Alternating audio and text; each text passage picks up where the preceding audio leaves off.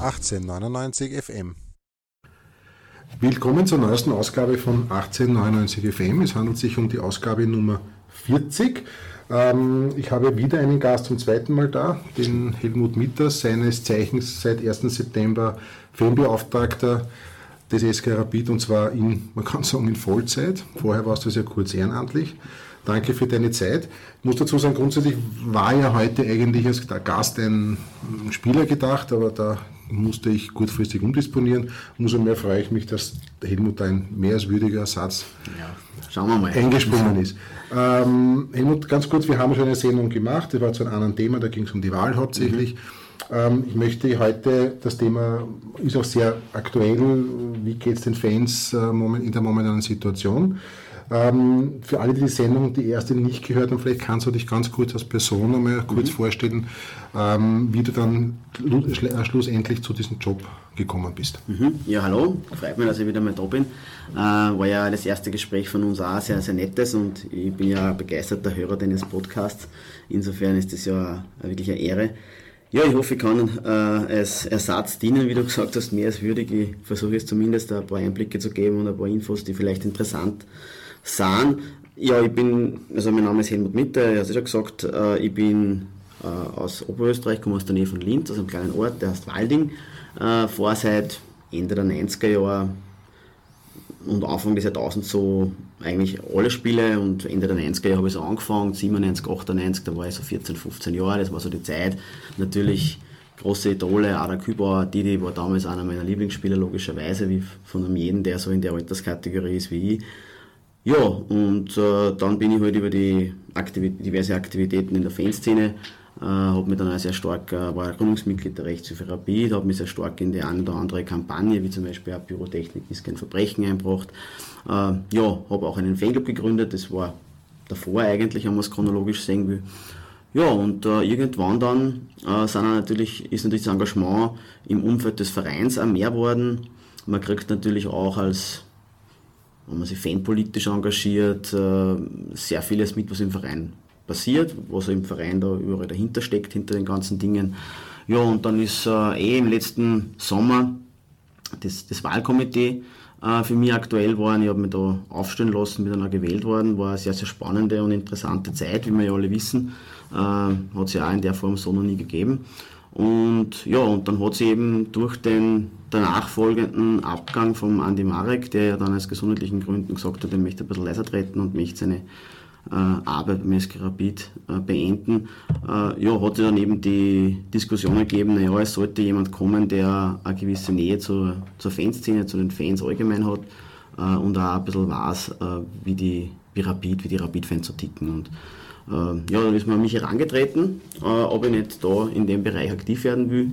Ich habe dann gesagt, für mich kommt es zunächst einmal auf jeden Fall nur ehrenamtlich in Frage, auch weil ich ein bisschen überrascht war und natürlich das Ganze auch disponieren muss, nachdem ich auch in Wien wohne, äh, war, mir das, war ich da einmal offen, aber natürlich, ich meine, wenn der SK Rapid sagt, äh, es wäre interessant, etwas zu tun, dann bist du ja als, als eingefleischter Fan ja gar nicht in der Lage, Nein zu sagen. Also das muss man ja auch in Wahrheit sagen. Also da, das war eine große Ehre für mich. Und ja, und dann hat sich das ergeben, dass man gesagt hat, okay, äh, ab September, es, es ist einfach die Notwendigkeit vorhanden, diese ganzen Fan-Themen zu kanalisieren und nicht immer nur so nebenbei abzuhandeln. Es war schon in der Vergangenheit immer grenzwertig. Der Andi hat immer auch berichtet darüber, dass er da in vielen Phasen seines, seiner Arbeit dann manchmal einfach auch zeittechnisch und energietechnisch an seine Grenzen gekommen ist. Und so war der Gedanke eigentlich von Anfang an, bei der Übergabe jemanden zu haben, der exklusiv für die Fanarbeit zuständig sein soll. Äh, das, da geht's, äh, das ist natürlich eine, Querschnittsmaterie, da geht es von A bis Z, alles was die Fans irgendwie äh, tangiert, nicht nur jetzt Block West, sondern halt alles, was irgendwie relevant ist. Momentan sind es natürlich die Ticketgeschichten, das fällt da eben zu mir und ich versuche natürlich auch mit meiner Erfahrung und meinen äh, Erkenntnisse, die ich in all diesen vielen Jahren im Umkreis der Rapid-Fanszene, auswärts daheim, überall gesammelt habe, entsprechend äh, Inputs zu geben und äh, für Verständnis auch zu sorgen und einfach ein Bindeglied zu sein, so wie es ja, sage ich mal, in vielen deutschen Vereinen ja auch schon seit Jahren davor ist, dass es da jemanden gibt, der hauptamtlich äh, als Bindeglied fungiert. Gut, zu den äh, Themen wie Tickets, da kommen wir dann eh noch im Detail mhm. drauf. Ähm, nur kurz äh, um, umrissen, wie ist jetzt momentan das ähm, Clubservice aufgestellt? Das war natürlich jetzt durch den Weggang von Andi musste da ja viele Aufgaben neu verteilt werden. Wie ist da jetzt momentan die, die Aufgabenverteilung? Wer macht was? Wer ist jetzt für wem Ansprechpartner? Wo mhm. können sich Fans hinwenden, mhm. wenn sie ähm, das Bedürfnis haben, mhm. äh, ja, also mit euch zu in Kontakt zu setzen? Es ist so, wir haben mit dem Klaus Aumeier einen neuen Leiter des Clubservice, der ist de facto der formale Nachfolger von, von Andi Marek. Es ist aber darunter dann eben so, dass mehrere Agenten aufgegliedert worden sind. Der Clemens Bieber logischerweise macht äh, die Fanshops und macht in diesem Bereich äh, die Leitung. Es gibt die Martina Mosowski, die ja ein Urgestein mittlerweile schon ist und äh, irrsinnige Erfahrung mitbringt, irrsinnig äh, tolle Person, mit der man super zusammenarbeiten kann. Sie macht äh, Events, Spieltagsorganisation, auch diese Auswärtsreisen-Thematik, die jetzt logischerweise ein bisschen hintangestellt ist, aber äh, die, die ja sonst sehr zentral ist für uns, äh, ist für diese Dinge äh, zuständig. Äh, eine Säule ist eben die Fanarbeit, exklusiv und ja, und dann eben der Stadionsprecher ist der Lukas Marek, das ist sozusagen auch eine von diesen Agenten, die der Andi Marek abgegeben hat und die sie dann aufgegliedert hat auf mehrere Personen. Und wo kann sich jetzt der Fan jetzt hinwenden? Kann man erinnern, früher, es gibt glaube ich niemanden, der, der, der die Nummer vom Andi nicht gehabt hat. Ja, ja, klar. Hat also jeder deine Nummer oder wie ist das jetzt? Ja, das, soll, das, ist, das ist so ein bisschen der, im Sinne des Erfinders, ja. Äh, also es ist schon so, dass ich da ein bisschen im, im, im Frontend äh, bin. Äh, drum, ich bin ja verortet, wenn ich jetzt das nach der Bürostruktur mir anschaue, äh, unten im Fancorner, habe da meinen Platz. Das heißt, wenn jemand einer kommt ins Stadion und, und in den Fanshop einer kommt oder sich Karten kaufen will, dann bin ich eigentlich immer direkt vor Ort und, und kann dort das eine oder andere natürlich auch auf kurzen Weg äh, erledigen. Logischerweise soll meine Nummer jeder haben, das ist keine Frage. Ich bin in erster Linie auch exklusiv für die Fanclubs äh, verantwortlich, äh, dass man da dementsprechend die Aktivitäten wieder höher hält, als in den letzten Jahren der Fall war. Da hat man sicherlich das eine oder andere äh, nur auf der Strecke lassen, was man optimieren kann. Wir haben ja nach wie vor über 200, 220 äh, offizielle Fanclubs. Das ist äh, doch eine bemerkenswerte Anzahl und die zu betreuen und auch bei Laune zu halten und entsprechend zu unterstützen in allen Facetten, das ist meine primäre Aufgabe. Und das werde ich dann dementsprechend auch mit allem, was ich, was ich zur Verfügung habe, auch, auch tun. Also wie gesagt, da kann ich mich schon anbieten als erster Ansprechpartner. Äh, viele haben meine Nummer, kennen mich auch, können mich auch über, über, übers Internet anschreiben, aber diese, diese Kontaktdaten, die kann man dann auch gerne vielleicht irgendwo mal streuen oder kannst du in deinen in einem Podcast Text erwähnen. Also das, das soll auch so sein. Nach äh, genau. Frage nicht unaufgefordert. Nein, also das, das möchte ich auf jeden Fall tun. Äh, für das bin ich ja da und, und da ist meine, meine Tür nicht offen. Ja. Genau. Du hast das jetzt, das ist mir jetzt noch aufgefallen, du hast jetzt kurz gesagt, es gibt bezüglich ähm, Fanclub Arbeit Luft nach oben. Was kann ja. man sich da jetzt konkret darunter vorstellen? Naja, man, man kennt die Weihnachtsfeiern, man kennt das Fanclub-Turnier, das aber seit drei Jahren nicht mehr stattgefunden hat. Man kennt ähm, aber darüber hinaus jetzt nicht so viele Sachen, die der Verein veranstaltet, wo er die Fanclubs einladet. Und ich glaube, dass da einfach sehr viele Möglichkeiten gäbe. Äh, A, dass der SK Rapid wieder stärker auch zu den Fanclubs fährt. Wir haben in ganz Österreich in jedem Bundesland zumindest einen Fanclub, in jedem. Das ist ja auch eine Herausforderung, wenn man jetzt äh, sich anschaut, wie man die erreichen kann. Und wir wollen da natürlich schon äh, Anreize schaffen, dass sie neue Fanclubs gründen. Ich glaube, das ist ein ganz wichtiger Punkt, weil dieses soziale Umfeld, in das Fans eingebettet sind, garantiert ja A, dass man sich A wohlfühlt und B, A, dem Verein über einen längeren Zeitraum erhalten bleibt. Wenn man zum Beispiel Einzelgänger ist oder vielleicht in einer kleinen Clique mit zwei, drei Leuten äh, ins Stadion geht und dann fällt einer weg, fallen zwei weg, dann ist man selber vielleicht auch so, dass man sagt, naja, geh heute nicht, schau ich mir's daheim an oder gefreut mich nicht mehr oder mache ich was anderes. Und daher ist für uns äh, der Zusammenschluss in Fangruppen, in Fanclubs, in Stammtisch, wie man das dann auch immer nennt, das ist ja egal, äh, ein sehr wichtiges Element und da wollen wir äh, die Vorteile erhöhen, die ein Fanclub hat. Wir wollen nahe bei den Leuten sein. Das ist momentan natürlich schwierig. Das heißt, wir arbeiten aktuell sehr viel im Hintergrund an Ideen. Da gibt es jetzt mittlerweile auch schon eine Konzeptidee, wie wir, wie wir da besser werden können. Und ich und der Robert Racic, den ich vorher noch nicht erwähnt habe, gemeinsam im Team äh, werden da halt einfach versuchen, genau diese Dinge dann in der Praxis umzusetzen. Es soll da nicht nur einmal in drei Jahren ein Fanclub-Turnier oder eine Fanclub-Veranstaltung geben, sondern mehrfach im Jahr äh, die Möglichkeit geben, dass man sich einbindet. Wir wollen das auch gewiss, in einer gewissen Weise, wie ich schon vorher gesagt habe, regionalisieren. Also nicht nur alles immer in, im Stadion machen, sondern vielleicht einmal auch in einem, in einem, Bundesland wo sein oder dort wo sein, Leute zusammenfassen, auch dafür sorgen, dass sie verschiedene Fanclubs aus einer bestimmten Region besser kennenlernen, so vielleicht auch anregen, dass die gemeinsam Spiele fahren, Spiele besuchen, sie, sie einfach organisieren und, und das soll einfach lebendiger werden und da ist, glaube ich, viel möglich. Kommen wir jetzt zum sehr aktuellen Thema, nämlich die Zuschauerbeschränkung. Gegen die Admira waren noch 10.000 Zuschauer, das war zwar schon extrem wenig für Rapid, mhm. aber in Status quo heute wäre das eigentlich schon fast ein Luxus. Genau, ja. Ähm, dann hat man gehofft, also da war der gehofft, da war der Plan B 5.000, dann mhm. ist halt jemandem eingefallen, das auf 3.000 zu reduzieren. Äh, Fakt ist, es ist jetzt einmal so, jetzt mhm. gibt es zwei Probleme. Das eine ist die Meisterschaft, und das zweite ist jetzt die anstehenden Spiele in der Europa League. Ähm, das, glaube ich, das muss man jetzt auch ein bisschen trennen, weil zum Beispiel auch das Losverfahren ist ja in der Liga ein anderes wie, in der, wie, in der, wie im Europacup. Genau. Vielleicht kannst du ganz kurz oder auch länger, ja. äh, wie seid ihr wie habt ihr diese Problematik aufgenommen, beziehungsweise wie, wie war die Entscheidungsfindung, mhm. dieses Losverfahren so beziehungsweise so durchzuführen? Mhm. Ja, also allgemein ist es natürlich für uns eine irrsinnig schwierige Situation. Es war schon mit 10.000 äh, schwierig gewesen, aber da hätten wir zumindest noch alle aktuellen Abonnenten unterbracht.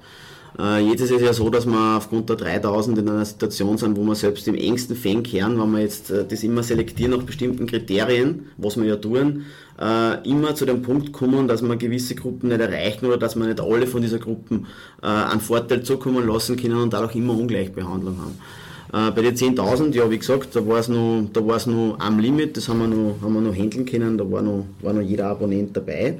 Wir haben dann ja diesen Abonnentenverkauf so hingetrimmt und geschaut, dass das dann mit der Kapazität dann so passt. Ja, und dann ist eben gekommen, also wir haben immer gerechnet, wenn es eingeschränkt wird, zumindest auf 5000. Das war auch noch einfacher, weil äh, von diesen langjährigen Abonnenten, die Mitglieder sind, von denen immer die Rede ist, äh, die bringen wir dann bei 5000 nur alle, alle super zusammen und dann geht sich das wunderbar aus. Bei 3000 ist das Ganze schon wieder anders und durch diese Beschränkung auf 3000 äh, sind wir eben in der Situation, dass wir wirklich ähm, mit Los und mit Glück und mit Zufall und mit was auch immer äh, in, unterm Strich arbeiten müssen und dadurch logischerweise, und ich sehe das ja auch jetzt aus, aus Fansicht, weil ich selber ja natürlich auch irgendwo nicht nur jetzt äh, auf der einen Seite sitze, sondern auf die andere Seite sehr gut kenne und jahrelang kenne, ähm, ist natürlich immer so, dass es einen, einen Unmut gibt, dass sich jemand benachteiligt fühlt, dass äh, Situationen entstehen, wo der eine mit einem Freund seit Jahren geht und immer mit dem geht und der eine kriegt eine Karten und der andere kriegt es nicht. Ähm, das ist ja total klar, dass da, dass da Unverständnis gibt. Man muss nur immer sehen, dass wir nicht die sind, die das System erfunden haben, sondern wir versuchen ja nur mit einer Situation, die eigentlich fast unmöglich ist zu lösen, umzugehen. Und die 3000 sind für uns natürlich eine, eine große Hürde. Jetzt haben wir halt dann diese, diese Kategorisierung geschaffen in der Meisterschaft mit, der, mit dem Zugang zumindest alle bei jedem vierten Spiel äh, wieder die gleiche Person zum Stadion zulassen können, äh, weil wir auch gesagt haben, wir wollen jetzt nicht sagen, es gibt die lang, lang, langjährigen und es gibt nur mehr eine Hierarchie in der Hierarchie und es sind dann immer die gleichen im Stadion.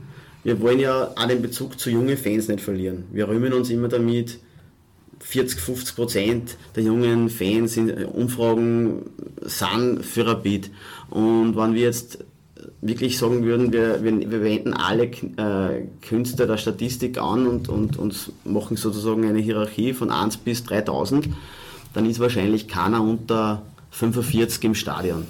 Und äh, dann haben wir gesagt, nee, das ist eigentlich auch nicht äh, unser Anspruch. Wir wollen eine gewisse Durchmischung schaffen. Wir wollen auch Leuten, die sage ich mal, 23 sind und 5 Jahre Abo haben, ist ja auch eine Leistung, bist ja auch in Wahrheit aus der der Jugendzeit am, am, am, Platz verbracht, ja genauso auch die Chance geben, einmal das, ein Match zum Segen, auch wenn das nur ein Tropfen auf dem heißen Stein unterm Strich ist. Ja. Und äh, ja, in der Euroleague ist es noch schlimmer, weil da ist natürlich erstens einmal die Nachfrage eine ganz andere Nummer und zweitens haben wir das Thema der Abo-Plus-Besitzer. Ähm, das es ein großes ist, weil ca. 65% der, der Abonnenten sind Abo Plus Besitzer. Das heißt, von welcher ähm, Summe, welcher Anzahl sprechen wir da? Ja, wir reden von ungefähr 5000 äh, Abo Plus Besitzern. In der heurigen Saison? Also ja, Saison nur in der heurigen Saison, ja, die also, Abo Plus Das heißt, letztes Jahr waren es ungefähr gleich viel oder sind da jetzt ein paar Ja, es werden jedes Jahr mehr. Wir haben das ja erst seit 2017. Äh, es werden jedes Jahr mehr. Ah, es ist sicher heuer ähm, ein bisschen im Verhältnis natürlich jetzt eher stagniert, weil's, weil ja generell weniger Abonnenten sind, weil viele ja gesagt haben, heuer nehme ich mir kein Abo, weil ich komme eh nicht zum Zug oder es wird eh nicht funktionieren, äh, was ja auch irgendwie logisch ist. Aber ungefähr 5000 sind Abo Plus Abonnenten. Und jetzt bin ja ich selbst auch jemand, der Abo Plus immer genutzt hat. Und da ist der erste Gedanke logischerweise, super Abo Plus nehme ich, weil wenn ein Spiel ist, wo es eng wird mit den Karten, dann weiß ich, ich hab's fix.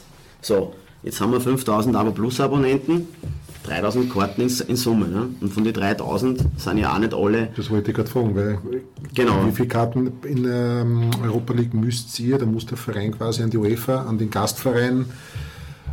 Ja, und den Gastverein, Sponsoren etc. abgeben? Der Gastverein, das, das, da tun wir sie leicht, das sind null. Na, aber da kommen ja aber es die kommt, haben, es kommt ein Kontingent, ne? ja, es kommt ein Kontingent von 10 Personen, das also, eine Mini-Delegation, okay. die kriegen die kriegen 10 Karten und, und sind da auch sehr bescheiden. Man muss ja der UEFA, also du, bei der UEFA sagen, dass sie auch diese Kartenkontingente für, für Sponsoren der, der, der, der UEFA-Bewerbe und der UEFA selbst sehr, sehr in Grenzen halten.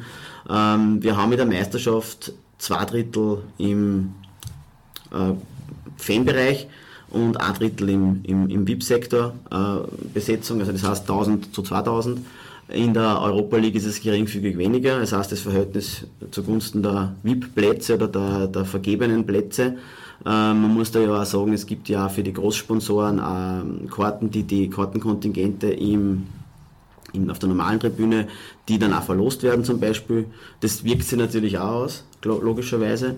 Und die werden natürlich bei so einem Spiel wie gegen Arsenal jetzt aktuell äh, natürlich überproportional an, angenommen. Das ist vielleicht in der Meisterschaft klar ein geringer Anteil, aber man kann denen auch nicht sagen, macht das nicht, weil sie haben ja dafür auch Leistung das heißt, äh, erbracht und viel, das ist ja vollkommen legitim. Wie viele Karten bleiben jetzt netto zum Beispiel bei Arsenal für den Normalfan unter Anführungszeichen ja. über?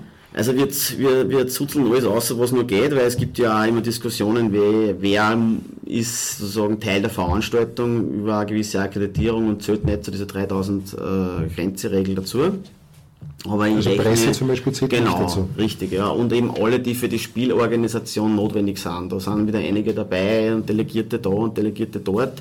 Und bei so einem Spiel, das auf internationaler Ebene stattfindet, sind das auch wieder ein paar Leute. Und wir, wir, wir trimmen das so hin, dass wir sozusagen, wir gehen von einer Anzahl aus und glauben aber, dass das dann hinten aussieht wieder ein bisschen mehr wird. Alles, was irgendwie frei wird, wo weniger gebucht wird, wird der Public-Bereich, wie man so schön sagt, also dieser normale Fans-Bereich, äh, mehr kriegen. Und wir haben so viel Leid, äh, also wie gesagt, ich, meine, ich habe jetzt vorhin nur die Aber Plus äh, Menschen erwähnt, äh, wir haben so viel Leute, die, die 15, 20, 30, 40 Abonnenten sind und auch mit denen kommen wir nicht auf die Anzahl, also auch da sind es mehr. Also es gibt eigentlich kaum eine Abgrenzungsmöglichkeit und wir haben dann gesagt, naja, äh, ein Dreier-Abo kommt für uns sowieso nicht in Frage, weil dann haben wir ja wieder nur einen kleinen Kreis, der zum Genuss kommt. Äh, wir machen so, dass wir uns anschauen, drei Spiele, dreimal die Anzahl, die wir haben. Das wird vielleicht immer ein bisschen unterschiedlich sein, aber in der, in der, in der Kategorie. Ähm, und addieren wir das auf und dann haben wir eine Gesamtanzahl und dann schauen wir uns an, wo sind die Zielgruppen drin. Und da können wir halt genau, wie wir ja geschrieben haben in unserer Aussendung, die ein bisschen kompliziert ist, aber das liegt an der Materie selber, weil wir uns das ja nicht leicht gemacht haben. Also es hat dazu mehrere Sitzungen Dauer geben, die, wo eine einmal dreieinhalb Stunden dauert hat, wo man dann gesagt hat, wir müssen aufhören und müssen das zum späteren Zeitpunkt fortsetzen, weil es hat keiner mehr ausgehalten, weil keiner sich mehr auskennt. Äh, weil es einfach wirklich, weil wir uns einfach alles, alles angeschaut haben, was irgendwie, was irgendwie äh, geht. Naja, und dann hat man gesagt, okay, äh, alle Abonnenten, die länger als fünf Jahre oder, oder eben fünf Jahre ähm, Abonnenten sind durchgehend und Mitglied sind, die sind einmal safe, das geht sich mit der Grundgesamtheit für drei Spiele aus. Und dann haben wir noch ganz einen kleinen Zusatzanteil. Da haben wir gesagt, okay, die Abo Plus Abonnenten, die nicht schon in der Kategorie drinnen sind, weil die meisten Abo Plus Abonnenten sind ja sowieso die treuesten der Treuen. Also das ist ja, man darf das nicht getrennt voneinander betrachten. Die Schnittmengen sind ja irrsinnig hoch. Äh, dann bleibt ein kleiner Anteil übrig, derer, die Abo Plus Abonnenten sind und Mitglied sind und nicht schon bei den Langjährigen dabei sind und die haben wir dann noch dazu genommen. Das sind aber maximal 10% äh, des Gesamtvolumens. Ja, also das ist jetzt nicht das, wo man sagt, da hat sich jetzt alles durchmischt. Weil wir ja sagen, okay, äh, eigentlich gehst du ja als Abo Plus Abonnent davon aus, dass du Karten hast und irgendwo müssen wir Abgrenzung schaffen. Und da steht, dass sie mit der, mit der, mit dem, mit der Eigenschaft Abo Plus und Mitglied äh, ausgeht mit der Gesamtkapazität, haben wir gesagt, können wir denen zumindest die Gelegenheit geben und können das garantieren. Wir müssen irgendwo was verbindlich zusagen können. Und darüber hinaus haben wir dann versucht, mit mehreren Kategorien abgestuft, halt alle anderen auch zumindest einmal in Aussicht zu stellen, wann Rest, wann Karten übrig bleiben, diese zu bekommen und zu beziehen nach einer gewissen Ordnung. Ähm, aber bei der ersten Kategorie, also bei diesen Dauerabonnenten, die Mitglieder sind, und bei den Abo Plus Abonnenten, die Mitglieder sind, ähm, was ein kleiner Anteil ist, ergänzend dazu, bei denen können wir sagen, die sehen ein Match. Und dann kommt es darauf an, wer bucht jetzt, wer sagt, okay, ich will überhaupt ein Spiel sehen. Oder es gibt ja viele, wie zum Beispiel jetzt da, wenn ich meinen Blog Wester schaue, die sagen, okay, wir, wir gehen kategorisch auf kein Spiel. Unter diesen Bedingungen geht das nicht. Da sind ja auch viele dabei. Viele haben da ja auch äh, ewig schon ein Abo oder sind Abo Plus Abonnenten. Das heißt, da werden ja viele außerfallen. Und das, was dann überbleibt, daher auch diese, dieses Prozedere, du musst dann los äh, eben einmal ziehen, dass wir überhaupt wissen, wer will überhaupt von der Grundgesamtheit. Und dann schauen wir, was bleibt übrig und dann verteilen wir den Rest. Und das kompliziert aber aus meiner Sicht die beste Lösung. Darf ich fragen, wer bei dieser Entscheidungsfindung alle involviert war? Nur in erster Linie ist das natürlich was, das das Clubservice betrifft, äh, aber es geht natürlich über alle Abteilungen drüber, weil wir müssen uns natürlich genau äh, absprechen, wo können wir Karten jetzt äh, zum Beispiel im VIP-Sektor freimachen, wo können wir versuchen da und da, oder wo, wo gehen wir davon aus, dass das nicht ausgenutzt wird zu 100 Prozent, wo wir dann wieder Karten übrig haben, die wir umschaufeln können. Und da hat man eigentlich jetzt Vereins, also wenn man jetzt in die Abteilungen sieht, abteilungsübergreifend, in den Besprechungen, wo wir immer so sieben, acht, neun Leute waren, äh, eigentlich ein sehr, gute, ein sehr gutes Klima gehabt. Also ich muss sagen, ich bin da sehr positiv, äh, ich bin jetzt praktisch neu dazugekommen und, und, und komme da neu in diesen Sitzungszirkel rein und alle sind da schon ein bisschen eingespitzt Team. Ich muss sagen, ich habe da eigentlich eine sehr angenehme Atmosphäre wahrgenommen und bin da eigentlich sehr positiv über, überrascht, wie, wie, sehr, wie professionell und, und, und, und kooperativ da die einzelnen Abteilungen untereinander fungieren. Also da gibt es überhaupt kein, äh, ich, ich brauche das jetzt und, und was ihr macht, müsst ihr selber organisieren, sondern da ist wirklich... Das kostet nicht jeder sein eigenes Nein, also das, wird das, das große Ganze gesehen. Genau so ist es. Und wie gesagt, es gibt halt Verträge, die man hat mit Sponsoren, es gibt Verträge, die man, äh, die natürlich auch für den Verein essentiell sind. Das muss man das sage ich jetzt auch als langjähriger Block Westgeher, das muss man akzeptieren, dass es da natürlich gewisse Grenzen gibt, die man nicht unterschreiten kann. Aber man hat sich bei allen Gesprächen nach der Decken gestreckt und hat da wirklich geschaut, dass man, dass man das Maximum rausholt, was eh noch immer nicht befriedigend ist, wie wir alle wissen. Ne? Kurze Frage zu den Logen. Wie viele Personen dürfen in die Logen momentan überhaupt rein? Also ja. gibt es da auch Initialbeschränkungen? Gibt es auch Beschränkungen, ja. Meines Wissens sind es äh, in der Regel zwölf. Es kommt auch auf die, auf die Größe der Loge, glaube ich, an. Ich bin da leider kein Experte. Ich hoffe, dass ich da nichts Falsches sage, aber irgendwie ist die Zahl zwölf da in, in, in, in Erinnerung. Ähm, jetzt war das erste Spiel gegen ja, Lask mit den 3000 Leuten. Ja. Wie war denn da so das Feedback von die, von, aufgrund der Verlosung? Du bist, bist ja selber dort gewesen, ja, die genau, gesehen, ja. Gegen, ja. ja. Ich bin bei allen Spielen jetzt auch immer präsent, weil es mich auch interessiert, was, wer ist aus jetzt dabei und ich versuche auch. Was du, wie, wie, reagieren die Leute jetzt auf diese, auf diese Verlosung? Wird das äh, akzeptiert und sagt man, es geht nicht anders oder gibt es da auch, wird, natürlich wird irgendwer beleidigt sein, dass er nicht gehen kann, schätze ich mal. Ne? Naja, klar. Also es ist, es ist natürlich, äh, wie gesagt, wir haben ja, durch das, dass wir einfach gewisse Kategorien entwickeln, haben wir eine Nivellierung. Und es gibt halt immer so Grenzfälle, wo uns Leute dann Geschichten erzählen, die dann sagen, nein, ich habe ja einmal in einem Jahr, ein halbes Jahr war ich in einem, im Ausland und habe dann kein Abo gehabt und jetzt fahre ich nicht mehr unter diese fünf Jahre durchgehend Abonnentenkategorie und, und, und. Da gibt es sehr viele Fälle und das ist natürlich, wir versuchen dann oft da individuell irgendwo zu helfen oder vielleicht äh, was, was, was möglich zu machen äh, in einem bescheidenen Umfang. Aber unterm Strich, glaube ich, ist das natürlich was, was man, was man eh hinnehmen muss und wo man einfach versuchen müssen, die Leute das am bestmöglich zu erklären. äh, oder eben auch für uns, äh, für unsere Situation eine Verständlichkeit zu, zu erzeugen. Äh, ich glaube aber grundsätzlich, dass das erste Spiel gegen Lask sehr gut funktioniert hat, bis mit, mit der Ausnahme, muss man sagen, dass wir bei diesem Restkontingent, das wir frei äh, noch First Come, First Surf vergeben haben am, am Freitag um, um 11 Uhr Vormittag, ähm, dass wir da eine Systemüberlastung gehabt haben, was auch irgendwie erwartbar gewesen hätte sein können, aber man hat gedacht, das funktioniert eh sicher einwandfrei. Wir waren, glaube ich, in fünfeinhalb oder sechs Minuten ausverkauft und ja, dann ist es natürlich so, wenn du im System die bewegst, ein, zwei Minuten brauchst und dann auf Buchen druckst, dann kann es natürlich sein, dass jemand da Zehntelsekunden vor dir war und dann plötzlich ist die Karten nicht mehr da und du hast gedacht, du hast das richtig gemacht und kriegst die Karten fix und ähm, das war vielleicht ein bisschen schwierig, es hat dann dieses Printed Home nicht, nicht, nicht funktioniert eine gewisse Zeit und ähm, ja, das ist dann natürlich blöd. Aber wie das halt immer so ist mit der Technik, die kann man sich nicht, äh, da kann man sich nicht immer zu 100% sicher sein, dass das funktioniert. Und ich kenne das auch von anderen Vereinen mittlerweile, weil ich mir auch sehr viel darüber informiere, was, was, was passiert eben in erster Linie zu den Vereinen, wo man Kontakt hat, wie zum Beispiel bei Schalke 04 oder was passiert äh, eben bei anderen deutschen Vereinen. Da gibt es sehr viel Austausch. Wie machen die das? Äh, oder auch in Österreich, wie, wie machen, ja, egal, wie macht das der Lask, wie macht das Salzburg, wie macht das der WRC auch zum Beispiel. Ja. Und auch dort ist es natürlich, also wenn man sich da austauscht, kommt man sehr schnell zu dem Punkt, dass man dann sagt, ja, ja, genau, genau, so ist es bei uns auch. Oder ja, die Problematik sehen wir auch. Und von dem her, glaube ich, sind wir da, sind wir da eher auf einem, auf, einem, auf einem guten Weg trotzdem. Die Verlosung hat insofern gut funktioniert, weil für mich das Kriterium ist, wir müssen natürlich versuchen, keinen, keinen Platz Herz schenken. Äh, die 3000 müssen im Stadion sein, nicht, nicht, nicht einer weniger. Das haben wir gegen Lask sehr gut geschafft. Das war fast eine Punktlandung. Deswegen war es gut. Und von dem her werden wir jetzt bei den nächsten Spiele das Prozedere analog fortsetzen. Es gibt die Verlosung unter allen Abonnenten. Ähm, dann schauen wir, wer, wer bucht die Karten auch tatsächlich und dann wird es ein Restkontingent geben und dann kann man versuchen, dass man es irgendwie schafft. Wobei natürlich das Damoklesschwert äh, Geisterspiele natürlich schon über uns schwebt oder über allen schwebt, weil ich will das jetzt überhaupt nicht politisch werten, aber die Infektionszahlen steigen, die ist mordkräftig, es gibt Gerüchte dort, Gerüchte da. In Salzburg werden schon, also in gewissen Gebieten werden schon Veranstaltungen abgesagt. In Niederösterreich gibt es das große, die große Aufregung mit den Amateurfußballclubs, ähm, mhm. das darf man auch außer Acht lassen. Wir reden immer nur von den Profiklubs, aber es betrifft genau. ja auch tausende Amateurclubs, die irgendwo die Basis auch sind. Ähm, wie geht man jetzt damit um? Jetzt sagen wir, okay, gegen Arsenal kriegen wir nur 3000 Leute rein und bei den restlichen zwei Spielen sagt dann auf einmal die UEFA oder die österreichische Regierung oder die Behörden, Kiuso, nichts geht. Ja, absolut.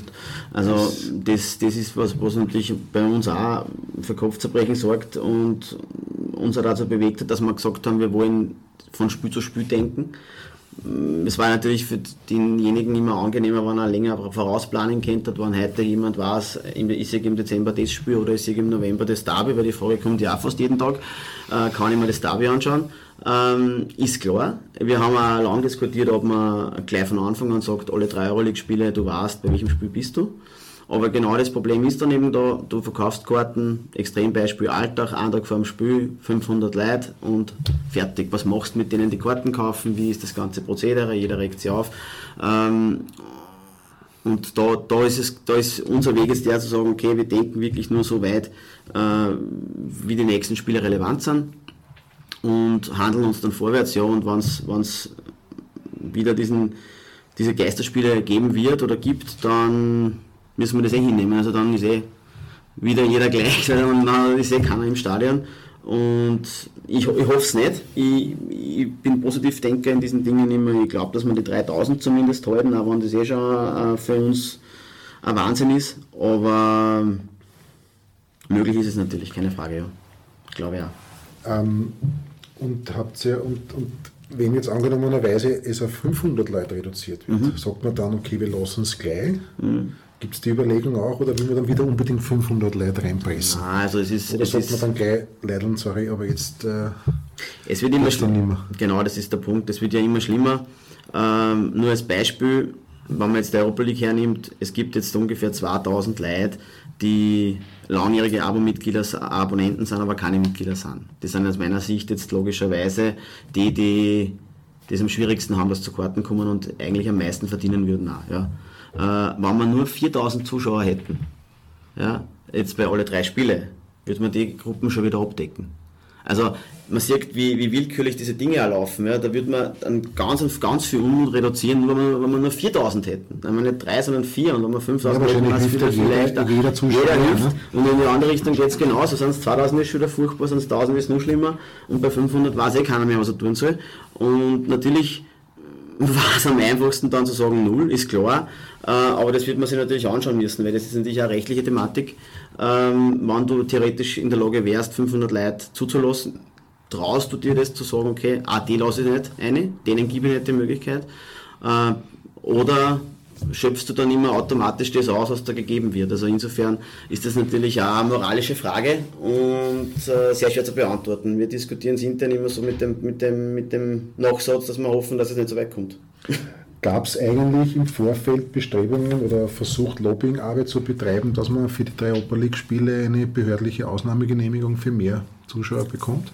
Wir haben, glaube ich, weil das ist auch natürlich immer ein Punkt, der kommt, äh, ich glaube, alle Möglichkeiten ausgeschöpft seit äh, Beginn der Corona-Situation äh, wieder mit Zuschauern zu spielen, beziehungsweise mit mehr Zuschauern zu spielen. Wir haben ja immer gesagt, und das haben wir ja jetzt da wieder bei jeder Gelegenheit erwähnt, dass wir unbedingt eine Regelung haben wollen, so wie es jetzt in Italien ist, wie es auch in Deutschland ist. In Italien sind 30% erlaubt, in Deutschland sind es 20%. Ähm, gut, in England sind es nur 0%, aber es geht immer in die Richtung einer prozentuellen Auslastung und das ist aus meiner Sicht der einzig richtige Weg, weil wir haben ein Stadion äh, und machen jetzt eine Tribüne auf, zusätzlich zum, zum VIP-Bereich, äh, weil wir sagen, naja, das ist ja finanziell nicht mehr darstellbar. Wenn wir alle Tribünen öffnen für überall 50 bis 200 Leute, äh, dann ist das Spiel für uns ein absolutes Minus. Und jetzt komprimieren wir eh wieder alle auf einer Tribüne. Wenn man jetzt aber, wenn man nur die Allianz, also diese, die, die Längsseiten nimmt, die Osttribüne nimmt, und dann die Hintertorseiten auch jetzt mit nur jeweils 500 oder 1000 Leuten anfüllen wird, war ja an der Gesamtsituation würde ja nichts ändern. Die Leute würden deswegen nicht mehr oder weniger zusammenkommen. Äh, es würden ja überall die Abstände eingehalten. Das, die, die Maßnahmen funktionieren ja an, den, an die sich ja jeder. Da kriegen wir auch immer brav Lob und, und, und von dem können wir sich aber nichts kaufen. Ähm, wir brauchen in Wahrheit mehr Auslastung und wir brauchen eine faire Regelung und die kann ja für uns nur sein, eine prozentuelle. Äh, und das, das ist ja was wir seit Jahr, also seit, seit wirklich seit Anbeginn dieser ganzen Situation immer gefordert haben. Spätestens auch mit der Verabschiedung von diesem Konzept, wo die Behörden gesagt haben, gut, das ist von euch äh, ausgearbeitet worden, das ist in Ordnung, das ist super, äh, da, da wird es wieder Zuschauer kriegen. Äh, seit dem Zeitpunkt ist es eigentlich immer unser, unser Ansinnen und auch da hat man jetzt versucht mit der Europa League, weil es ja diese UEFA-Regelung gibt mit den 30 Prozent, die UEFA sagt, es dürfen maximal 30 Prozent sein, außer nationale Regelungen sagen weniger, also wie bei uns zum Beispiel. Äh, ja, da hätte man versucht, aber es ist halt, wie gesagt, natürlich ein Politikum, sich das zu trauen und es ist äh, halt so, dass wir unterm Strich mehr oder weniger da alleine weiter Flur sind, weil natürlich ist es auch für Salzburg schwierig, vor 3000 Leuten gegen Bayern München zu spielen. Ähm, der LASK zum Beispiel hat bei 3000 Abonnenten aufgehört zum Verkaufen. Das heißt, die wissen, also die haben einfach nicht einmal ein Problem damit, weil die sagen einfach, die Abonnenten haben Vorkaufsrecht und fertig und Restkarten werden an, an den normalen verkauft. Der WRC verkauft sowieso einfach Tageskarten ähm, für, für eine Europa League. Und insofern sind wir da irgendwie die Einzigen, die da laut schreien. Und das ist natürlich wenig überzeugend für, für, für die Politik, wenn sie ein Verein jetzt zwar aufregt, weil er sagt, das, ist, das gehört mehr, aber in der Gesamtsituation in der, Gesamt, nämlich in der Gesamtsituation, die über den Fußball weit hinausgeht, äh, sind wir da ein bisschen, ein bisschen Einzelkämpfer. Das war gleich die Frage, weil du vorher gesagt hast, du, man, man, man tauscht sich mit anderen Clubs aus. Ja. Gibt es jetzt innerhalb der österreichischen Fußballvereinslandschaft, also der Profivereine, Ja. äh, ein bisschen eine mehr, mehr an Solidarität, mehr Zusammenarbeit, sieht man vielleicht vom LASK-Up äh, aus, dem- aus, dem- aus dem Frühjahr, dass man sagt, okay, jeder Verein hat zwar punktuell seine eigenen Probleme, also mhm. bietet jetzt ein Publikumsproblem, Ja. natürlich, das ist ein massives, aber im Prinzip leidet natürlich jeder Verein darunter. Salzburg hat natürlich einen anderen wirtschaftlichen Bäcker und die können Ja. das natürlich auffangen. Aber wie du sagst, die spielen halt wahrscheinlich auch lieber für 30.000 Zuschauer gegen Bayern als für 3.000 Nein, nein, Zuschauer. absolut. Gibt es da jetzt irgendwie vielleicht ein bisschen mehr Zusammenhalt, Solidarität, auch ein, man hat, ja, glaube ich, die Konzepte auch gemeinsam erarbeitet. Äh, selbst mit der Austria wirkt es ein bisschen, okay, man sitzt da irgendwo in einem, bei aller Konkurrenz, aber irgendwo doch in einem gewissen, im selben Boot. Also wie, der, wie die ganze Situation mit den Geisterspielen war, hat es einen regen Austausch gegeben äh, von Anfang an. Sturm war da, ist natürlich traditionell ein, ein großer Verbündeter, aber ich nehme nicht wahr, dass da andere Vereine ausgeschert waren. Also da war natürlich jeder so, dass er gesagt hat, naja, A, das muss uns irgendwie ersetzt werden und B, wir wollen bald wieder so, so schnell wie möglich zum, Normal, äh, zum, zum Normalzustand zurück. Das ist, glaube ich, von allen Seiten einhellig der, der Tenor gewesen.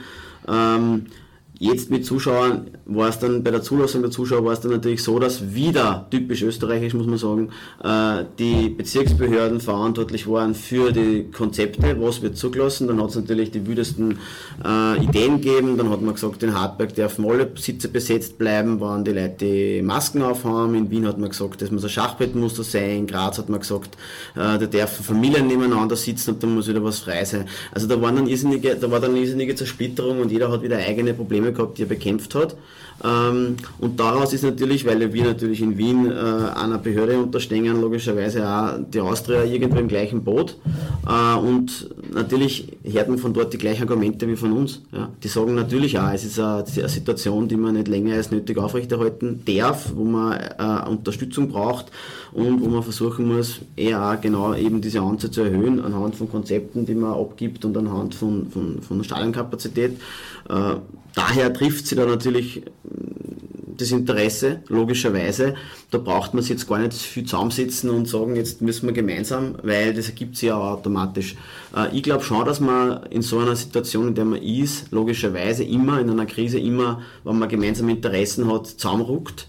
Äh, ich glaube, dass sich die Bundesliga da sehr gut ver, ver, verhaltet und, und auch der, der Christian Ebenbauer da jemand ist, der immer klare Worte findet.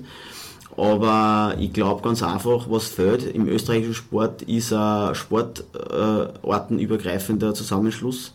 Äh, weil ich auch kenne aus, aus persönlichen Kontakten heraus die prekäre Situation in der Eishockey-Liga, äh, die aufgrund dessen, dass eine Indoor-Veranstaltung sind, ja nur mehr betroffen sind. Ähm, da gehört viel mehr zusammengearbeitet und äh, leider ist das Verständnis der Sportpolitik also des Sportministeriums, muss man in dem Fall sagen, weil die Player in der Sportpolitik wissen nicht, dass das ein Riesenproblem ist, ähm, noch nicht so gereift, dass man sich da auch anschaut, wie es in anderen Ländern funktioniert. Also ich, ich verstehe zum Beispiel nicht, ich habe immer glaubt, dass man sich sehr stark wieder an Deutschland orientieren wird, was man ja oft in der Gesetzgebung macht bei solchen Situationen und was ja okay ist. Ähm, und man hat das aber bis dato noch nicht in Erwägung gezogen und das ist äh, schwierig. Das liegt vielleicht auch daran, dass bei uns der Sport generell einfach nicht den mhm. Stellenwert hat. Das zeigt sich im Positiven, äh, aber zeigt sich gerade jetzt im Negativen. Natürlich in Deutschland hat der Sport einen ganz anderen genau. Stellenwert. Wurscht, ob es jetzt Fußball ist oder, oder Handball, das sind, sind ja alle Sportarten, die genau. in Deutschland nur, steht natürlich anders gewichtet, aber natürlich einen Stellenwert haben äh, selbst die Schweiz oder andere Länder von den skandinavischen in Redegoin hat der Sport ja generell einen enormen Stellenwert. Das ist bei uns, ich habe auch das Gefühl, es ist nicht angekommen, dass es einfach nicht nur jetzt eine sportliche und emotionale wichtige Geschichte genau, sondern ja. eine wirtschaftliche. Ich meine, Arbeitsplätze rundherum hängen ja tausende Arbeitsplätze dran. Absolut. Also und das glaube ich kommt nicht trotz aller Lobbyingarbeit immer noch nicht wirklich an. Das ist Wahnsinn. Also meine, du hast jetzt die Schweiz angesprochen. Ähm, ich habe mir gerade heute wieder angeschaut, äh, wie das zum Beispiel Young Boys Bern Euroleague-Gruppenphase genauso wie wir macht, ja, die haben 9000 Leute im Stadion. Bei die, haben die, die, die, haben die, haben die, die nutzen das aus und, und die spielen mit der UEFA-Regeln, äh, haben ein Stadion, das so groß ist wie unseres, sind auch von, von dem her ein bisschen vergleichbar ja, haben wir dreimal so viele Zuschauer und äh, ich sehe ich seh da schon, also das ist eine Problematik, der man sich echt stellen muss und, und ja, ich hoffe, dass da irgendwann einmal, aber was heißt irgendwann, ich meine, wir müssen sowieso hoffen, dass das Ganze nicht ewig dauert, aber momentan ist es ein bisschen trostlos, weil sich die Situation verschärft, ja. Im, Im, Sommer war es ja so, dass du sagst, na, Dauerlockerung, Dauerlockerung und das und das kommt wieder und das und alle waren happy. Und momentan ist ein bisschen eine resignative Stimmung auch da, einfach weil jeder glaubt wieder an, an, an, an das Worst-Case-Szenario und, und, und, und, dass das noch ewig dauern wird. Ja, schwierig. Schwierig momentan, aber man kann das nur an jeder Ecken und an jeder, bei jeder Gelegenheit erwähnen, dass es da eben eine Bewegung braucht und dass man da Druck ausüben muss. Und was mich schon ein bisschen wundert, ist, dass es da nach wie vor bei den Zuschauern, bei den Fans allgemein nur kaum also große Aufregung gibt, dass man sagt, jetzt, da ist der Unmut schon so spürbar, dass man das jetzt zivilgesellschaftlich merkt, dass da jetzt von allen Seiten ein Druck kommt und das ist, das ist, das ist ein Wahnsinn und, und das geht so nicht mehr. Also das ist ja momentan nicht vorhanden und ich glaube, dass es wahrscheinlich auch das braucht, von unten herauf, äh, um, um wirklich eine, eine, Diskussion in Gang zu setzen, weil es wieder nicht einmal öffentlich diskutiert. Ne? Das ist ein ganz ein guter Übergang. Ähm, du hast ja vorher gesagt, du kommst ja auch aus der aktiven Fanszene. Mhm. Ähm, jetzt bist du natürlich als Fanbeauftragter nicht nur für die aktive Fanszene zuständig, ja, klar, das ist ein wichtiger Part. Allerdings ist die aktive Fanszene natürlich ein sehr ein großer Player bei Rapid. Mhm. Das wissen wir ja, das ist ja kein, kein Geheimnis.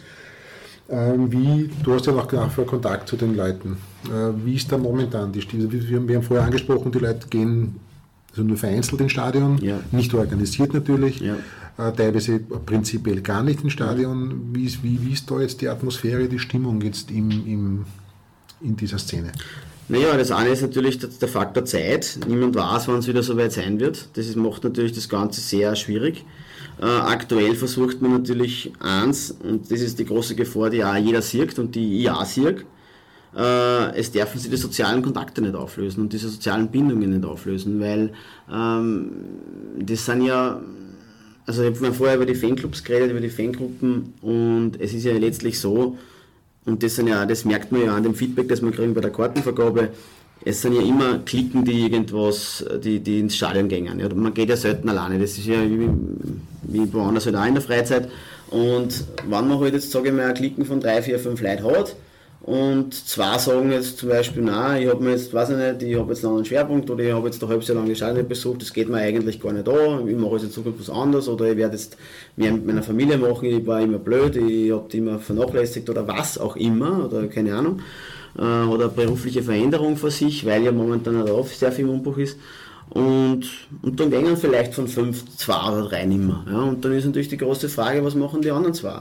Und so lösen sie halt nach der Reihe, je länger das Ganze dauert, soziale Verflechtungen auf, die aber für den Stadionbesuch wesentlich sind. Das ist die große Gefahr, die man in der Fanszene hat, bei den einzelnen Gruppen hat, dass sie die, die, Gruppen untereinander wenig gemeinsame Erlebnisse, wenig gemeinsame Aktivitäten, wenig gemeinsame Treffen, aber wenn es vielleicht äh, jetzt über einen weiteren Raum verstreut Leute wohnen. Ähm, und da löst sich das, diese, diese Beziehung halt auf und das ist auf, auf Dauer natürlich eine, eine Riesengefahr, der man entgegnen muss. Und da muss man einfach wirklich auf der einen Seite appellieren, dass die Leute wirklich schauen, dass sie dass da irgendwo dabei bleiben und auf der anderen Seite müssen wir uns natürlich auch als Verein überlegen, wie wir den Leuten irgendwie äh, bei Laune halten können, was momentan leider sehr schwierig ist, weil wir ja eher negativ auffallen ne? mit unserer Kartenvergabe, weil wir ja in Wahrheit mehr Leute sagen müssen, für die geht es nicht, als wir Leute sagen können, wir haben was für die und, und das ist einfach Herausforderung, die auch in der Fanszene als solche erkannt wird und wo ich wirklich hoffe, dass sie das erhalten lässt. Aber es gibt jetzt von Seiten der Fanszene kein Signal, dass man jetzt mit dem Verein sagt, na, das ist, was ihr da macht, das ist... Äh, also man, die Fanszene erkennt die Problematik, äh, die der Verein momentan da, die, dieses Balance spielt, dass sie da dass das einfach, in Wahrheit geht es sich ja nicht aus, das mhm. wissen wir ja eh, das geht genau. mit 3000 nicht, geht es sich nicht aus. Also die Fanszene bleibt den Verein natürlich schon in treu, appelliert ja glaube ich auch Abos zu nehmen, Mitgliedschaften abzuschließen. Genau, ja und Wort eigentlich auf den Tag X, wo man wieder rein darf. Ne? Genau so ist es. So ja, also das, du hast es richtig gesagt. Äh, ich glaube, dass da, also dass man, ich bin ja immer einer gewesen in der Vergangenheit schon immer, der gesagt hat, man weiß immer genau, wenn die Fanszene was falsch macht, weil dann steht es in jeder Zeitung, aber man weiß nicht, wann die Fanszene was Gutes macht, weil dann ist es eigentlich eh selbstverständlich. Und genauso ist es jetzt aktuell auch. Äh, man muss eigentlich den Hut ziehen vor dieser Vorgehensweise zu sagen, wir verzichten auf den Stadionbesuch. Es ist in der Form so ein Support oder, oder Unterstützung des Vereins in der Form nicht möglich, wie es wir uns vorstellen können. Das ist einfach auch so. Äh, wir wollen nicht diese Corona-Bestimmungen, die ja jetzt wirklich streng sind, ausreizen und es doch irgendwie schaffen und machen. Wir denken da jetzt an uns, sondern wir, wir wollen jetzt das machen und, und damit ja wieder, auch wieder Grenzen austesten, das passiert ja nicht. Und gleichzeitig, ja, äh, bleibt man draußen und sagt man, äh, ja, in, in Zeiten so, so, knapper Kontingente für Karten gibt man vielleicht anderen dann die Chance, weil man selbst eh nicht das äh, leben kann und äh, verzichtet dann freiwillig. Und das aus meiner Sicht eigentlich ein Vorgehen, wo man dann nur dazu, wie du richtig sagst, aufruft, äh, Mitgliedschaften abzuschließen, Ab Abonnements nicht zu kündigen, auf Rückerstattung zu verzichten. Das sind alles Dinge, also da, da kann man nur Danke sagen, äh, als Verein äh, gegenüber einer Fanszene ist sie so verhaltet und selbstverständlich ist was anderes. Ne? Ähm, Fanszenen falsch machen, Stichwort. Ja, der Klassiker. Nein, ich wollte jetzt nur kurz fragen, aus deiner, auch aus deiner Sicht ähm, des jetzt Fanbeauftragten, aber auch, mhm. wie gesagt, äh, ehemaligen oder Mitglied der aktiven Szene, äh, die Nachwehen dieses Transparentes gegen Hartberg, hat sich das jetzt langsam alles schon beruhigt? Oder gibt es da immer noch irgendwelche Nachwehen. Also es gab ja diese Sponsorengeschichten mit, mit dem Bierhersteller, der gesagt hat, er kann aus dem Grund Rapid nicht mehr sponsern. Ein mhm. ehemaliger Präsidentschaftskandidat hat ebenfalls seinen Rücktritt äh, aus Grund, aufgrund, also angeblich aufgrund mhm. dessen erklärt. Wie, wie, wie ist ja die Szene damit umgegangen? Weil auch mhm. da, auch da appelliere ich an dich, weil du hast ja den Kontakt und mhm. vielleicht ja, ja. sofern du kannst, aus dem Nähkästchen zu plaudern. Wie ist denn die Szene da selber mit dieser Geschichte umgegangen? Ich glaube, das Gefühl hat, da ist schon eine Lawine eingebrochen, mit der man eigentlich in der Art nicht gerechnet hat. Nein, also ich glaube, das ist der Punkt, man hat damit auch nicht gerechnet, weil ähm, diese Spruchbandgeschichten oft sehr die macht man halt dann einmal in einem, in, in, während einem Spiel dort und da irgendwas und es gibt viele Spruchbandeln, die auch arg waren, die in der Vergangenheit einfach dann irgendwie untergegangen sind, weil einfach so viel passiert ist einem, im Rahmen von einem Fußballmatch und dann waren halt vielleicht drei andere Geschichten nur interessanter und dann ist darüber nicht berichtet worden. Wenn man natürlich in ein leeres Stadion ein Spruchbandel hängt, äh, das dann sozusagen dort prangert und, und das man, über den, wo man sich lang Gedanken machen kann drüber, dann ist logisch, dass das auch andere Wirkungen entfaltet und ich glaube, dass im Nachhinein ähm, das Ziel, das man damit gehabt hat, weil man hat ja versucht, die, mit, mit, fünf Spruchbändern bei fünf Heimspielen zu sagen, dass Fußball ohne Fans nicht geht, ja, in, in einem positiven Sinne, und hat versucht zu vergleichen, dass ja Fußball ohne Fans einfach unmöglich ist, weil es genauso ist wie das und das. Und ich habe dann im Nachhinein alle fünf Sprüche äh, erfahren und muss sagen, ja, es, es waren eigentlich alle anderen vier sehr in Ordnung gewesen. Und man muss es unterm Strich einfach so sehen, es, es, man hat einfach ins Klo gegriffen mit dem Spruch. Ähm, es ist passiert. Ähm, und ich glaube, dass der Verein, also man kann, man, man, kann natürlich ewig darüber diskutieren, was man hätte tun können und auf wie viele Minuten man hätte reagieren müssen. Ich habe die, die Abläufe, die am, am, am Spieltag dazu geführt haben, äh, glaube ich, mit sehr vielen Leuten schon hinreichend diskutiert und sage ich, man, das, das darf man jetzt alles nicht überbewerten. In dem Zusammenhang, es war ja Notbetrieb und, und es waren ja viele auch gar nicht da. Ich war ja selbst da erst äh, eine halbe Stunde vor Spielbeginn da, wo es schon gar nicht mehr gehängt ist. Äh, an dem Tag und, und das war überhaupt, äh, ja, es war einfach vereinbart, dass die Fanszene bei jedem Spiel transparenter fängt. Äh, ja, und das ist halt dann gehängt und, und das war ein Blödsinn.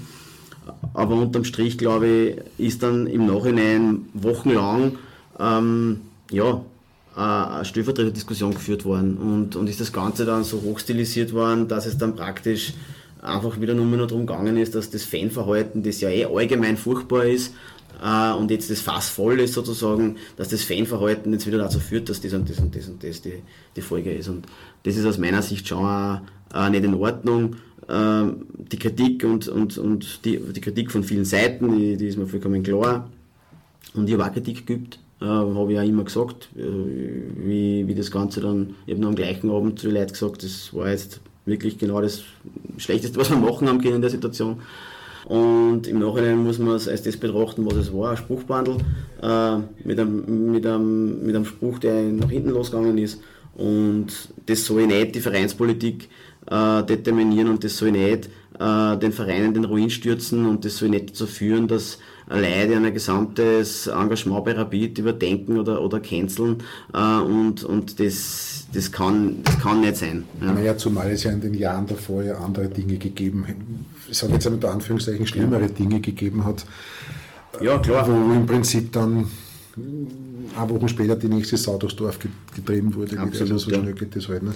Aber natürlich, die Sportjournale waren natürlich äh, naja, froh, weil die waren auch nicht ausgelastet in der Zeit. Genau, und es passiert und endlich wieder was und, und, und äh, ja, damit konnte. Ja, also hast du das Gefühl gehabt, dass es da auch eine, in, der, in der Szene eine gewisse Selbstreflexion geben muss, okay, das war jetzt naja, klar. Also man, man muss es sich alleine, wenn man, jetzt, man braucht jetzt keine Feminismusdiskussion in der Fanszene führen, weil es gibt eh die einen und die anderen, die das so und so sehen. Ja gut, wir wissen äh, aber auch, dass natürlich der Fanblock, ich habe das ja mit der Nurten ja auch diskutiert, nein, es ist ja der männerdominierende Desto der rumgeschrieben naja. der Szene, das wissen wir ja. Ne? Na klar. Ja. Also ich bin, ich habe ja, ich meine, man braucht ja da keine, keine Illusionen haben. Also wir sind ein, ein durchgemischter Haufen und da gibt es die einen und es gibt die anderen. Es gibt die einen, die sagen, es muss alles das, das geht so nicht und es gibt dann welche, die sagen, okay, bitte, was, was ist ja eh wurscht, so reden wir halt, so sind wir halt, so ist halt die, warum sollte man was nicht sagen dürfen, was, was ja eh so auch geredet wird und diese, diese Disziplin und dieses politisch Korrekte ist manchen ja dort im Auge und, und, und da gibt es halt auch kein Verständnis, deswegen brauchen wir uns da nicht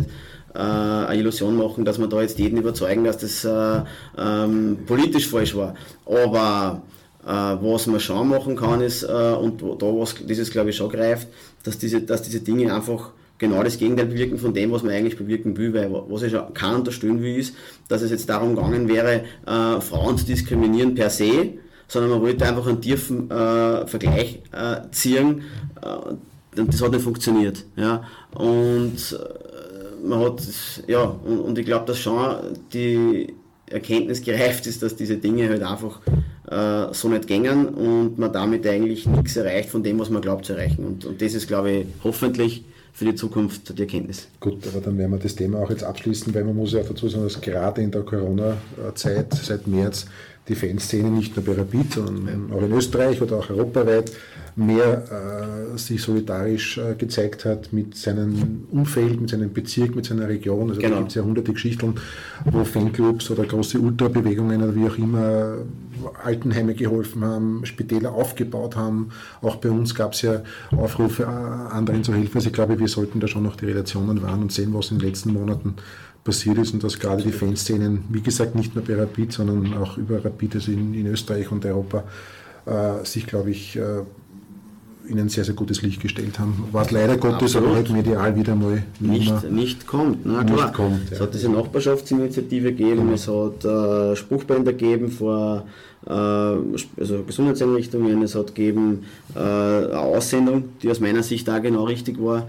Und von dem her, ja, muss man in Summe sagen, war, und jetzt hat man auch, sieht man ja wie sich die Fans verhalten. Also es gibt auf der einen Seite die, die drinnen sind, die so, die sich vorbildlich an alles halten, was, was vorgeschrieben ist. Und das ist eh nicht allzu einfach, weil das sind schon viele Dinge, die, die da vorgeschrieben werden. Und es gibt die andere Seite, die draußen ist und sie, und sie ruhig verhaltet und hofft, dass es irgendwann besser wird, aber die jetzt auch nicht protest, protestiert oder zivilen Ungehorsam übt oder sonst was macht. So. Äh, und das ist eigentlich das wirklich Wichtige. Sondern die Quintessenz ist, alles für den Verein zu tun. Genau. Und das, glaube ich, da kann man jetzt auch über andere Vereinsgrenzen hinweg, glaube ich, alle aktiven Fans versuchen, ihren Verein soweit es geht zu unterstützen genau. und so wenig wie möglich zu schaden. Ich glaube, genau. das ist die Quintessenz. Das ist die Quintessenz. Genau. Helmut, damit sind wir jetzt auch schon am Ende. Okay. Ich wollte dich vielleicht bitten, hast du noch einen, als Fanbeauftragter noch einen Appell an die vielen Hörer ja, ich hoffe, dass es sehr viele Hörer ja, sind. Äh, ich glaube auch. Ich, ich dafür sorgen. Ich habe hab ja deine, ja. deine Podcast-Rankings eben beobachtet. Ähm, ja, also der Appell kann eigentlich nur sein, diese viel zitierte Rapid-Familie ist jetzt gefragt. Äh, weil äh, es darf nicht sein, dass wir darüber diskutieren, ähm, der hat gekriegt Karten und warum ich nicht. Äh, wir wissen, es ist, ergibt einfach eine, eine, Situation, die wir nicht ändern können. Wir wissen, dass wir nicht jedem äh, seine Wünsche erfüllen können. Wir sind ja auch froh, dass wir viele Leute haben, die unbedingt rein wollen. Aber ich appelliere wirklich daran, dass wir da nicht darüber diskutieren, äh, warum wer drin ist und der andere nicht, sondern dass man sich unterm Strich einfach auch für die freuen, die dann letzten Endes bei dem einen oder bei dem anderen Spiel äh, sie über die Mannschaft und über das Spiel und über vielleicht den einen oder anderen Sieg, das glaube ich wird uns heuer ein paar Mal gelingen, äh, freien können. Und dass es das Ärgernis, das man hat, wenn man keine Karten kriegt, das ich auch verstehe, äh, nicht zum Anlass nimmt, sich vom Verein abzuwenden und zu sagen, jetzt haue ich alles hin, ich will, ich will nicht mehr Mitglied sein, ich will nicht mehr Abo sein, der Verein ist nicht mehr das, was er mal war.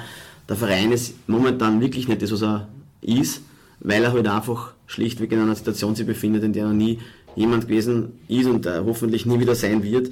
Und von dem her, glaube ich, muss man einfach wirklich dieses Verständnis in den Vordergrund stellen und, und Rapid-Familie heißt für mich da auch in dem Zusammenhang, hey, äh, wenn ich halt nicht kann, ich sage gleich, ich nehme Karten nicht in Anspruch, soll der andere gehen, weil der andere freut sich genauso wie ich. Und ich glaube, das ist diese Solidarität, die, die wichtig ist, gerade bei diesen Dingen jetzt und auch für die Zukunft, dass man dann wieder, wenn es wieder normal weitergeht und an das glaube ich ganz einfach, dass das hoffentlich in absehbarer Zeit sein wird, dass wir dann auch wieder alle in dieser alten Stärke auftreten und wieder da sind. Gut, mit diesem Appell beschließen wir unser Gespräch. Helmut, danke, danke. Für deine Zeit, danke auch für das Engagement. Vielleicht auch bitte das dem Team auszurichten, wie wir alle wissen, wie schwierig das momentan ja, ist. Absolut. Ja. Äh, nicht nur der Arbeitsaufwand, aber es ist ja, es hängt ja auch sehr, sehr viel Emotion und Herz daran und, ja, und, und, und, Fans, die seit 20, 30, 40 Jahren in Stadion gehen, zu sagen, leider darf es nicht, mhm. ist natürlich auch keine leichte Situation. Es gibt ja Schlimmeres im Leben, das wissen wir auch, aber in der Situation, in unserer Blase. Ist nicht unser Ziel und für das sind wir auch nicht da. Aber, in, unser, aber in unserer Blase ist jemandem zu sagen, ich gehe nur spielen, natürlich genau. ziemlich schlimm. Noch einmal danke für deine, für deine Zeit, danke, danke. Und, und bitte auch danke an das Team ausrichten und für meine Hörer und Hörerinnen hoffe ich, dass es eine interessante Stunde war und wünsche wie immer eine schöne Zeit. Danke.